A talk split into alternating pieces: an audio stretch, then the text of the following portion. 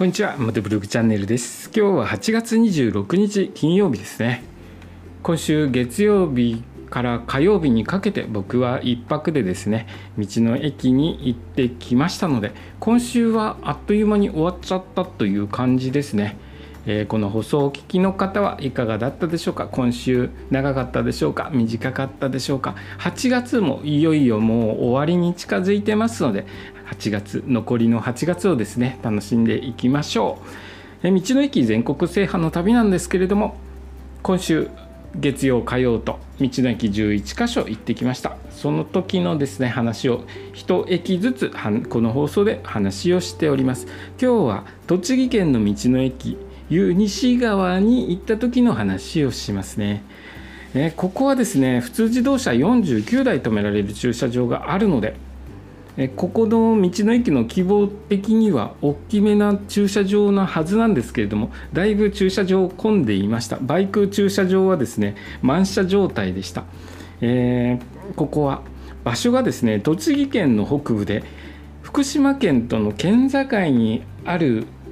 道の駅なんですよね。なのでまあの東京方面から行くと一番栃木県の北部という位置に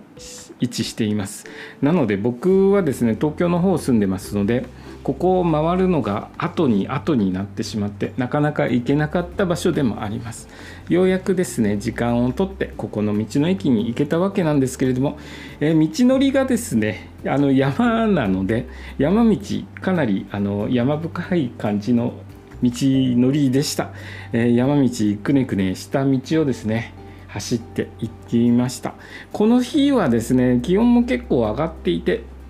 え山道走るとですね暑いのとあと山道は動物とか落石とかがありますので常に緊張しながら走っていきますので、えー、体力的にもですね精神的にもちょっと疲れが出てきちゃった感じもありましたね。えーと、途中でお猿さんもいましたのであんまりここ行かれる方ですねスピード出して、えーカーブ楽しんだりとかすると突然お猿さんがいたりとかしますので、えー、気をつけて登っていってくださいね。ここですね、えー、何が特色かというと、まあ、電車で行けるんですね鉄道がここまで通っていますなので、まあ、車がない方でもここの道の駅に行くことができます、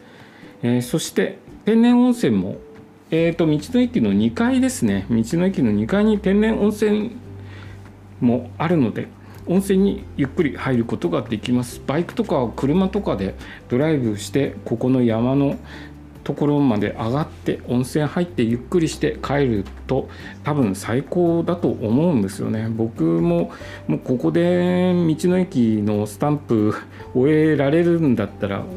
温泉入って帰りたかったですね。温泉が1人大人1人700円で入れるそうなので、まあ、お手頃かなと思います、えー、足湯はですね道の駅の施設の外に足湯が設置されていて、無料で使うことができますのであの温泉入らなくてもですね足湯をつけて、えー、少し癒されてみてはいいのではないでしょうか。僕ですねちょっと足湯に足入れようかなと思ったんですけれどもブーツ履いてましてブーツ脱ぐのちょっと面倒だなと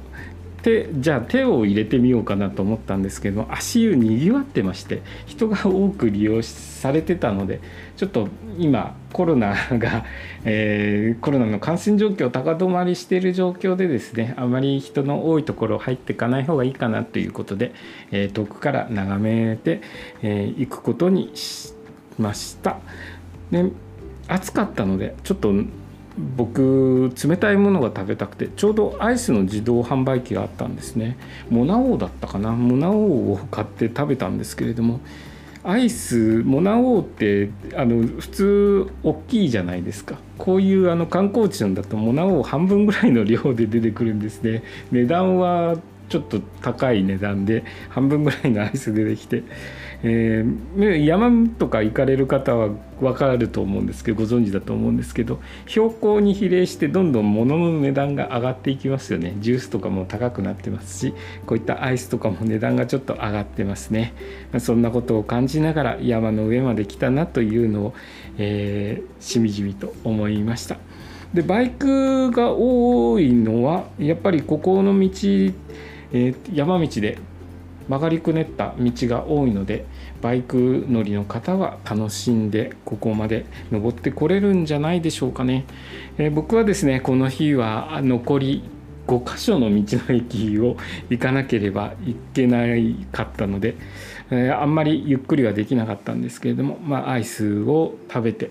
えー、喉を少し潤した後また次の道の駅へと向かったわけなんですけれどもこれがまたですね、えーここは栃木県と福島県の境ぐらいなんですけど今度向かった道の駅は栃木県と茨城県の県境ぐらいにある道の駅に向かったので、えー、栃木県を横断するような感じでこの日は、えー、道の駅を回るような形になりましたね。なかなか、えー、のこ取り残している道の駅が多かったもので栃木県はちょっと走り回るような形になったんですけれども、え、そこの向かった道の駅はまた明日一つずつ紹介させていただきますね。今日の放送はですね栃木県の道の駅いう西側について行った時の話をさせていただきました。今日の放送もお聴きいただきありがとうございました。それではまた明日。